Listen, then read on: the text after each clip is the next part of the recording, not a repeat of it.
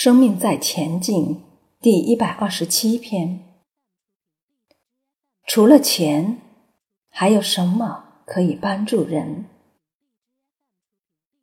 所以，想要帮助人的时候，想一想，除了给钱之外，还有没有别的方式可以帮助人？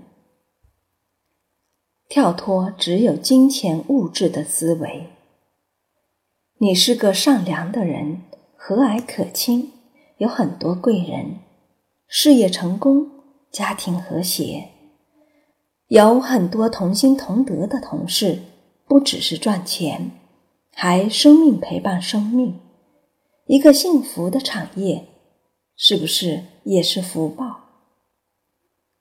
什么时候让事业不只是赚钱的地方，不仅是薪水的关系？变成生命成长的特殊的关系，心灵伙伴、生命伙伴。这个职场除了赚钱，是否可以变成提高生命意义与价值的地方？可以陪伴生命的地方？你同事生病的时候，你是说什么时候回来上班，还是赶过去关怀？即叮咛他要好好休息。为什么你的事业伙伴或员工只是一两年就走了？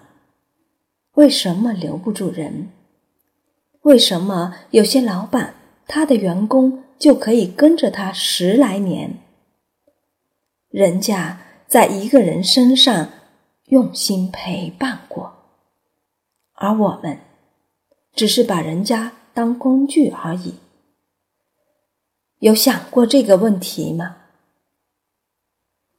人家如果只是为了一份薪水的话，有更高的工资就走了。人家还是没有走，为什么？因为不只是一份薪水的关系。所以，这个老板懂知识，懂人性。也懂食物。